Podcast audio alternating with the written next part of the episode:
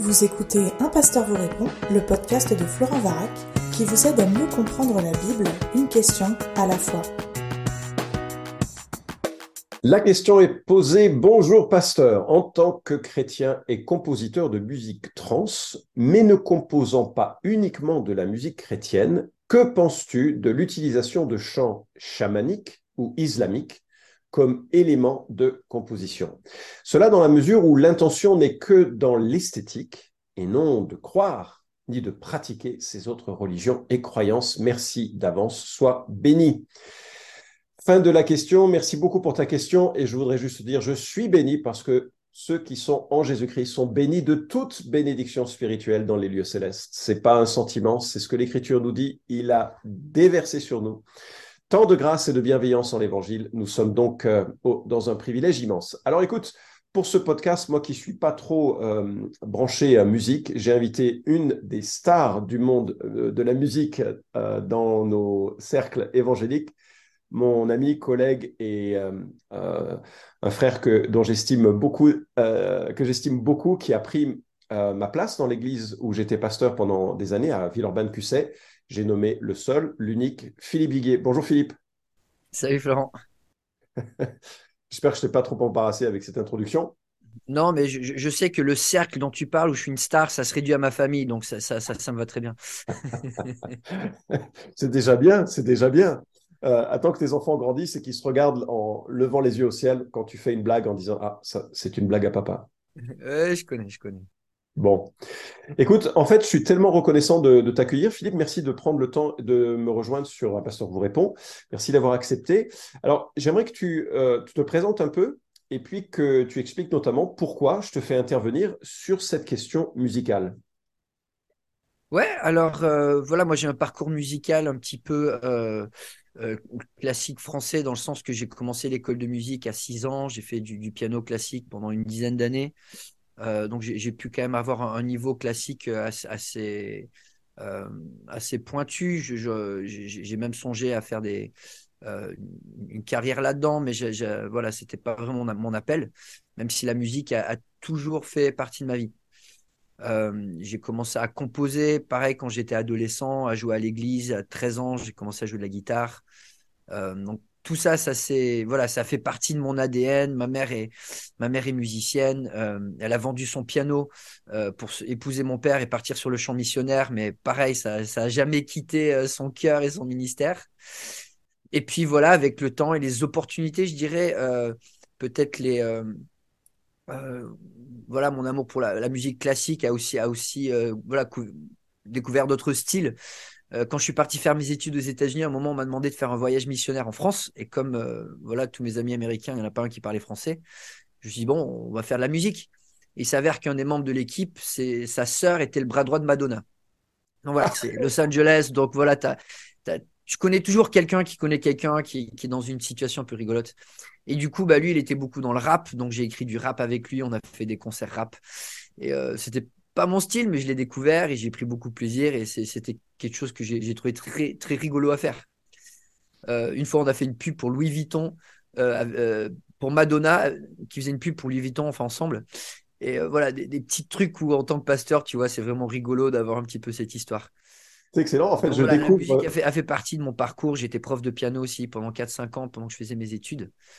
J'ai un ami qui avait commencé un studio. J'avais besoin d'un peu d'argent. Il se plaignait d'avoir trop d'étudiants. Et voilà, c'est devenu mon gagne-pain quand on, a, on s'est lancé dans l'aventure du mariage avec mon épouse. Alors écoute, c'est fascinant. Je, découvre des aspects que je ne connaissais pas chez toi. Alors ça, ça, me, ça me réjouit et c'est, formidable d'avoir cette euh, influence. effectivement, il y a parfois des, des moments un petit peu provocants de la vie où on est dans un autre monde, on est tellement décalé. Et, c'est chouette d'être dans ce monde. Je me souviens quand euh, mes parents faisaient du, euh, de vente de prêt-à-porter, donc j'ai fait les salons du prêt-à-porter à Paris, et je me suis retrouvé au milieu de, mannequins qui défilaient pour euh, montrer des vêtements féminins. Je me suis dit, je venais tout juste de découvrir la foi, je me préparais au, au, travail pastoral, et je me disais, je, je suis vraiment dans un autre monde là. et c'est touchant. Écoute, alors, je sais aussi que tu as plusieurs albums à ton actif, et le dernier album est particulier puisqu'il touche euh, les enfants. Tu peux nous en dire un mot? Oui, alors c'est euh, voilà pendant la période Covid, on, enfin j'avais à cœur de faire plus pour les enfants parce qu'on a fait des cultes en ligne, mais on, ne faisait pas trop pour eux. Puis j'ai aussi découvert mes enfants qui chantaient euh, mieux que ce que je pensais et qui étaient aussi très travailleurs et et du coup c'est voilà a germé l'idée de faire un, album avec eux et avec les enfants de l'église en mélangeant les styles et puis un album aussi avec une bonne participation des, enfants, avec des solos, avec des duos, avec, avec des chorales. Euh, mais pas juste pour les enfants, que ça soit aussi agréable à écouter en famille, à partager comme outil, d'évangélisation. Donc voilà, ça a été un beau projet, on l'a fait en famille, on a bien rigolé, et puis on se réjouit de, comment Dieu l'utilise aujourd'hui. Alors justement, comment on peut l'obtenir, ce, ce, CD ou cet enregistrement? Oui, alors euh, l'album, on l'a fait de manière gratuite, comme c'est que des compositions originales, il n'y a pas de droit d'auteur. Euh, à, régler. Donc voilà, on, a mis juste sur mon site compagnie.com où on peut télécharger l'album gratuitement. On a aussi euh, imprimé des, des, copies euh, à bon marché pour pouvoir faire un peu de la distribution en, en, paquet. Pour là, tu parles de CD, n'est-ce pas? C'est ça. Donc ça, vous pouvez aller sur le site et commander ça aussi. Si vous voulez faire voilà, un, un, projet pour les enfants de l'église ou pour le voisinage, etc., ça, euh, c'est un outil qui est vraiment bon marché parce qu'on fait payer 1 euro le CD juste pour les frais d'impression. Euh, Excellent. Puisse être disponible. Très bien, alors on va venir au, centre un peu de ce, podcast. Euh, j'espère que maintenant, toi qui écoutes cette, cette question, tu mesures que l'on a affaire à quelqu'un qui peut parler de la musique alors que je n'aurais pas la même légitimité. Et selon toi, Philippe, à quoi ça ressemble une musique chamanique ou islamique? Est-ce que cela emporte un auditeur dans le chamanisme ou dans l'islam? C'est une question très, très, très pertinente. Et euh, voilà, je ne suis pas musicologue non plus. Donc, je ne pourrais pas voilà, connaître toutes les nuances euh, de ces styles de musique. Mais en, écoutant quelques extraits, euh, on, voit une musique qui, oui, peut-être a, un but religieux, mais qui est très, très nuancée culturellement. Euh, musique chamanique, tu penses aux flûtes de pan, tu penses à beaucoup de réverb, euh, tu penses à des, à des, à des, à des voix un petit peu euh, féeriques, ésotériques. ça peut se rapprocher de styles finalement qui sont devenus populaires comme, comme Enya. Je pense au Seigneur des Anneaux quand il y a cette musique un peu des elfes qui arrive, qui est un petit peu, qui emporte un petit peu, tu vois, qui était, sur un nuage. Bah, c'est un petit peu cette idée-là, c'est se décrire un petit peu cette atmosphère euh, qui, finalement a été traduite aussi par, euh, le monde d'Hollywood et dans, les films. Pour la... justement, est-ce que cette atmosphère, ça conduit forcément à ce que l'auteur avait comme intention spirituelle? Imaginons un gars qui fait de la flûte de pan, qui est euh, un chaman ou qui apprécie le monde, la conception du monde chamanique, parce que c'est vraiment une conception du monde, c'est une spiritualité. Il fait sa musique parce que qui, est alignée avec ce, que ça représente il n'y a pas de parole, il n'y a rien. Est-ce que ça conduit l'auditeur forcément dans un sentier chamanique? C'est vraiment une question de cas par cas selon la disposition euh, de, chaque, personne. Euh, Paul disait voilà, il y a des, des, choses que tu peux faire qui, sont, qui pourraient être neutres pour des personnes et une occasion de chute pour d'autres parce qu'on a tous un, parcours et un rapport avec la musique qui peut être différent, qui peut susciter une expérience passée, qui peut susciter des influences passées ou présentes qui peuvent être positives ou néfastes. Euh, pour moi, quand je pense à la musique, je me dis elle est toujours neutre et elle est jamais neutre. Dans le sens qu'il n'y a, pas une mélodie ou, des rythmes que quand tu joues, tout d'un coup, tu es rentré dans le langage du diable. Euh, un langage caché musical ou dans certaines notes ou dans certains rythmes, le, diable a caché une certaine influence. Enfin, Luther, on lui attribue cette citation, même si on ne sait pas s'il a vraiment dit, mais pourquoi ce serait au diable d'avoir toute la bonne musique? Et lui, il allait dans les bars. Voilà, lui, il allait dans les bars. Et, il dit, mais ça, c'est vraiment catchy, c'est vraiment entraînant. Pourquoi nous, dans l'église, on n'a pas des, musiques comme ça? Et, il piquait les mélodies, et il mettait des mots chrétiens, et il chantait ça dans l'église de manière entraînante. Ouais, c'est excellent. Moi, je me souviens, quand je suis né de nouveau, enfin, je suis venu à la foi, c'était en 1984, et il y avait des débats dans l'Église au sujet du rock, en disant Ah, le rock, c'est du diable. Et je me souviens du raisonnement, j'étais un peu surpris, bon, j'écoutais, hein, on découvre hein, quand on vient à la foi. J'étais surpris du raisonnement, c'était que le rythme était forcément diabolique, et puis qu'il n'y avait pas beaucoup de place à la parole.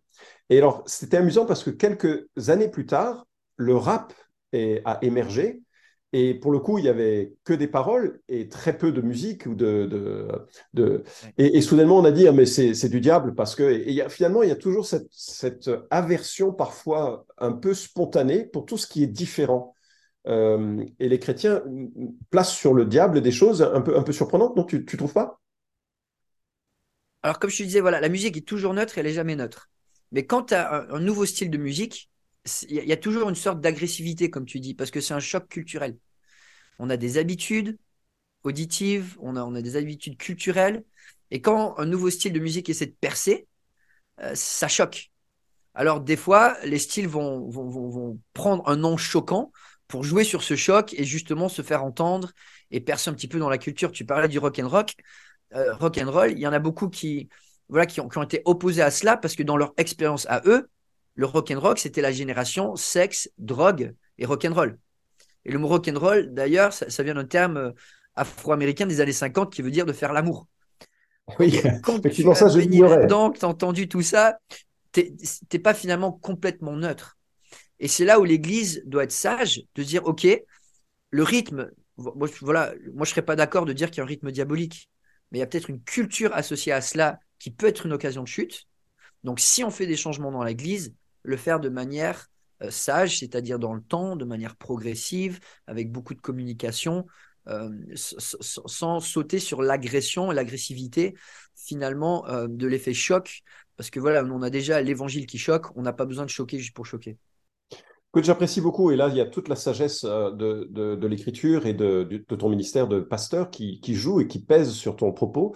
Parce qu'effectivement, quand on a grandi dans un monde où la musique s'associe à un comportement, cette musique va forcément rappeler ce comportement. Et parfois, il peut être utile à un converti de, brûler les livres, de brûler les disques, de brûler les, musiques qui l'ont entraîné quelque part. Ça ne veut pas dire que la musique est en elle-même euh, déviante, mais c'est que dans sa vie, ça a été l'association à la déviance. Et euh, il, est, totalement nécessaire et légitime et je dirais utile pour sa, la clarté de son engagement pour Christ, de s'en détacher, mais évidemment sans juger ceux qui ne s'en détacheraient pas parce qu'ils n'ont pas le même, le même vécu. Donc je crois que ça offre à la fois un regard, ce que tu dis évoque euh, un, regard qui permet un discipolat euh, pertinent et en même temps éviter une sorte de saga que l'on mènerait à l'encontre d'un style de musique où c'est vraiment pas le centre du combat d'une église.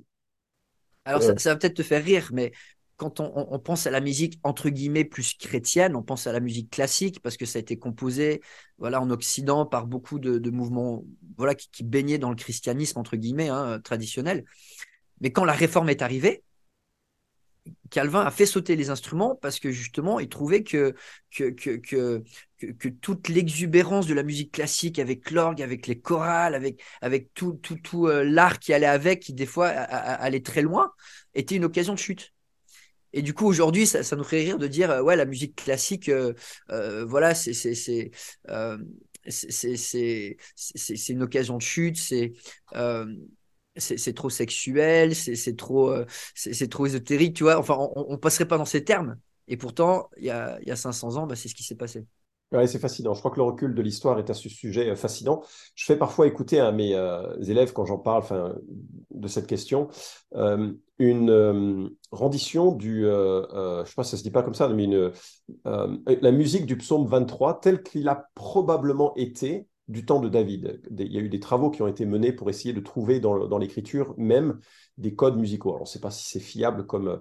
Mais c'est tellement décalé culturellement que je peux garantir qu'aucune église aujourd'hui ne pourrait chanter cela sans être profondément irritée par les, dissonances et les, euh, les, styles. Donc, effectivement, il y a une... Prendre le, recul du temps, de l'histoire, mais aussi des cultures.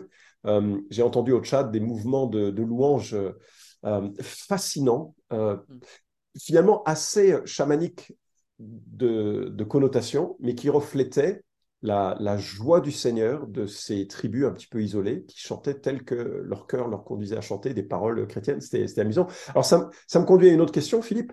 Est-ce qu'il existe une musique chrétienne? Je parle là non pas du, contenu, de la, du chant, euh, des paroles, mais est-ce qu'il existe une mélodie chrétienne selon toi? Alors, non. Euh, le message de la Bible, c'est le message de la rédemption.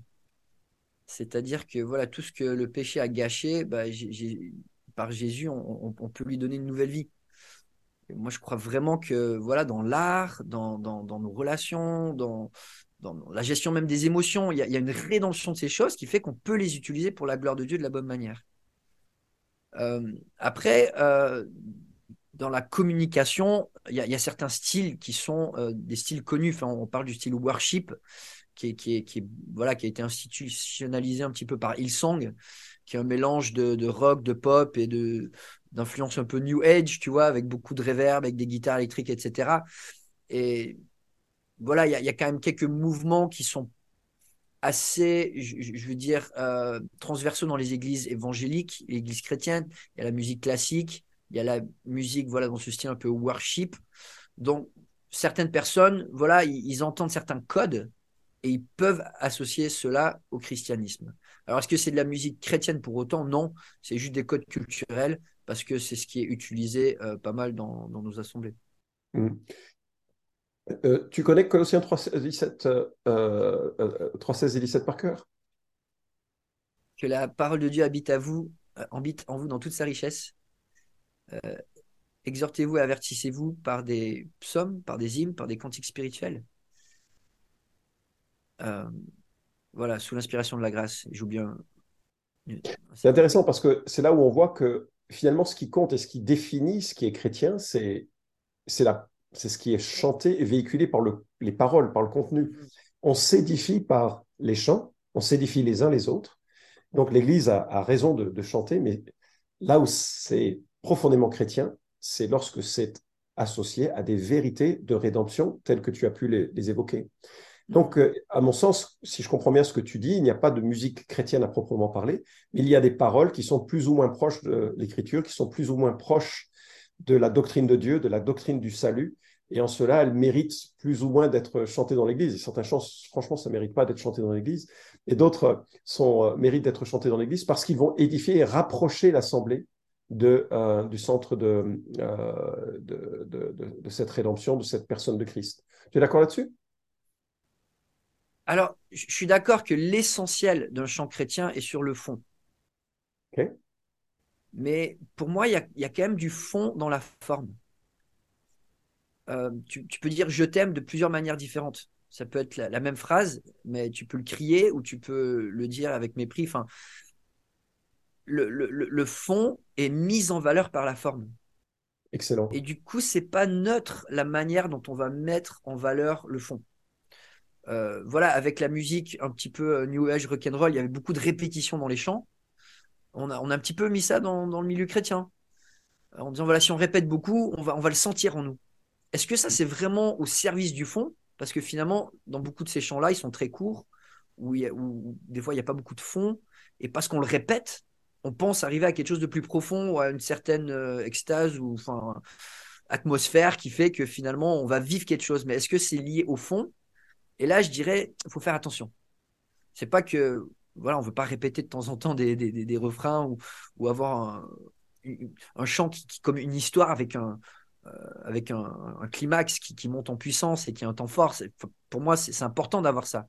Mm. Mais la forme doit être au service du fond. Et ça, c'est une décision pour moi qui est une décision voilà, de conscience personnelle et aussi dans une église bah, de compréhension de notre communauté. Qu'est-ce qui va faire mm. voilà, Avec quel style de musique on va pouvoir faire que le fond va parler euh, à, ceux qui viennent euh, pour, pour, pour louer ou pour écouter? Excellent. Euh, d'ailleurs, ceux qui euh, nous écoutent, qui sont intéressés d'en savoir plus, peuvent lire le livre que tu as écrit avec euh, Kevin Stoffer. Tu le présentes? Mhm. Donc voilà, le manuel de la conduite du culte. C'est un livre que nous avons écrit dans, dans le but vraiment d'être utile pour les églises qui veulent construire une philosophie de ministère pour la louange. Donc c'est pas un livre témoignage en disant voilà nous on a fait ça, ça a réussi, faites pareil. C'est plus, on vous donne des billes, on vous fait réfléchir, on, fait intervenir plein de spécialistes aussi dans leur domaine, dans leur instrument, dans leur approche. Et on, vous donne tout ça avec un regard biblique pour que vous puissiez construire vous-même voilà, une vision et une approche de la louange qui va enrichir votre expérience dans l'Église. Donc voilà, c'est un manuel, donc c'est avec beaucoup de chapitres euh, qui, vont être des chapitres références pour pouvoir construire cette vision intentionnel de la louange.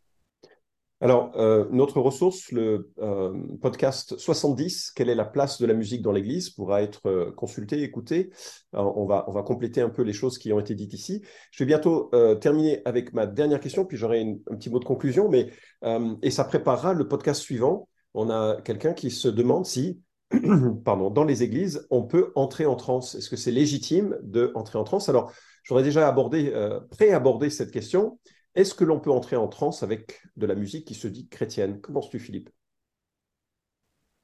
Euh, Alors, comme on disait, hein, la musique, pour moi, elle est jamais neutre. Euh, elle est toujours neutre. voilà, les, notes eux-mêmes ne véhiculent pas de message, mais la manière dont c'est utilisé. Et je pense que dans, les cultures au travers des siècles, la musique a toujours fait partie.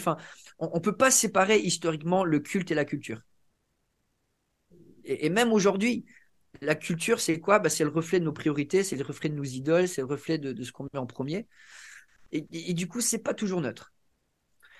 Euh, donc, est-ce que tu peux rentrer en transe? Je pense que les, gens sont rentrés en transe avec tous les styles de musique. Parce que dans toutes les, cultures, enfin dans, beaucoup de cultures, le but de la musique, justement, c'était de, créer un pont avec euh, la, compréhension du monde, la compréhension de Dieu, etc. Et la musique a été utilisée pour cela. Donc, moi, je pense que dans n'importe quelle musique, euh, si tu es culturellement préparé, ça peut euh, te faire rentrer en transe si tu te laisses rentrer en transe avec cette musique-là. Là, tu en parles de façon positive, la transe. Non. Ah bon je parle, La musique païenne, la, musique euh, voilà, musulmane, chamanique, etc. Mais historiquement, même la musique classique, il y en a qui, ont pu l'utiliser à mauvaise essence pour que la forme devienne un fond plutôt qu'au service de l'évangile.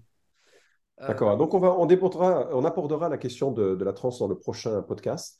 Mais en tout cas, merci. Je pense que euh, si tu nous écoutes, toi qui as posé la question, j'espère que tu es rassuré qu'il euh, est tout à fait possible de s'inspirer de différents styles de musique en tant que chrétien. je ne crois pas qu'il y a un art chrétien. Il y a des chrétiens qui s'expriment par l'art mais que euh, oui, on peut s'inspirer de différents codes euh, euh, culturels, géographiques, sans nécessairement véhiculer ce qui est à l'intérieur de cela. Par contre, tu auras des frères et sœurs qui sortent de ces milieux, qui seront peut-être choqués. Donc, il faut que tu sois discret, il faut que tu sois humble pour comprendre que certaines personnes n'apprécient pas ce genre de ce genre d'expression artistique. tu aurais un dernier mot à dire à notre orateur, à notre auditeur, pardon. Oui, bah, je pense que voilà, la, musique, on, peut l'utiliser, mais en même temps, il faut faire attention à ce qu'on apporte dans l'Église et avoir beaucoup de discernement. Et je reviens un petit peu à, la musique rock and roll. Voilà, maintenant, ça fait des, décennies que ça fait partie de l'Église. C'est la musique elle-même ou les instruments, le fait d'avoir un batteur, un guitariste, un bassiste, c'est plus trop une occasion de chute, je dirais. Mais en même temps, il euh, faut faire attention. Euh, voilà, dans les l'influence des, groupes rock un petit peu, c'était beaucoup la sexualité. Tu as, as, la coupe de cheveux de surfeur, tu as une guitare, tu es sexy. Et dans l'église, des fois, on a tendance à mettre voilà, un petit peu les mêmes codes. Tu, mets en avant le gars qui a la coupe de cheveux de surfeur, qui, qui, est un petit peu cool, ou les personnes jeunes, ou la fille avec la grosse poitrine. Enfin, voilà. Excuse-moi, je, suis un peu cash. Mais si on sexualise la musique, on va trop loin. Et je pense que voilà, tout, style de musique va avoir des, excès, donc il faut faire attention avec la musique New Age, je pense tout ce qui est répétitif, etc. Il faut faire attention avec la musique rock and roll, de, de comprendre que voilà, on n'est pas là juste pour des, choses superficielles d'attirance, mais on veut être sur le contenu. Donc voilà, beaucoup de discernement pour, euh, pour être une bénédiction aux gens. Merci beaucoup Philippe. Alors je conclue avec ce, verset de Colossiens 3.16 hein, que, euh, que l'on a évoqué. Euh, qui nous dit vraiment que l'on est édifié par la parole. Et pourquoi les chrétiens chantent? Ben, Ils chantent parce qu'un jour Dieu a, eu pitié d'eux et qu'il a pardonné leurs fautes par le sacrifice de Jésus-Christ. Et ces hommes et ces femmes ont compris qu'ils étaient redevables devant un Dieu saint. Ils se sont repentis dans la foi et la confiance que Dieu leur pardonnait parce qu'il était mort pour cela. Et imagine euh, cette transformation. On passe d'être étranger de la vie avec Dieu et soudainement on devient adopté par, euh, par Dieu. Et donc, on entre dans une communion qui n'est pas euh, une forme de, fusion, c'est une alliance. On est dans une alliance avec Dieu. Et cette alliance fait que l'on est établi dans une relation qui est, qui est profonde, qui est permanente, qui est durable, par laquelle je suis pardonné de mes fautes. Et c'est normal que les gens chantent. Et c'est pour ça que les questions de musique ont été toujours importantes pour l'Église. Et c'est pour ça qu'on en parle pour ce podcast. J'espère que c'est ton expérience, que tu as confiance dans euh, l'œuvre de Jésus-Christ à la croix pour tes péchés. Sinon, euh, il y a une invitation toute simple. C'est de venir par la foi, humblement, confessant, euh, dans la repentance et dans la confiance que Christ est mort pour toi. Voilà, j'espère que ce podcast a été utile. Merci de nouveau pour la question et un grand merci, Philippe, d'avoir accepté d'être de cette émission. Cet épisode vous a édifié? Alors merci de le liker ou de le partager pour que d'autres puissent en profiter. Pensez aussi à vous abonner à la chaîne d'un pasteur vous répond pour ne manquer aucun des prochains épisodes. Enfin, si vous avez une question à poser à Florent Varac, écrivez-lui directement sur contact@toutpoursagloire.com.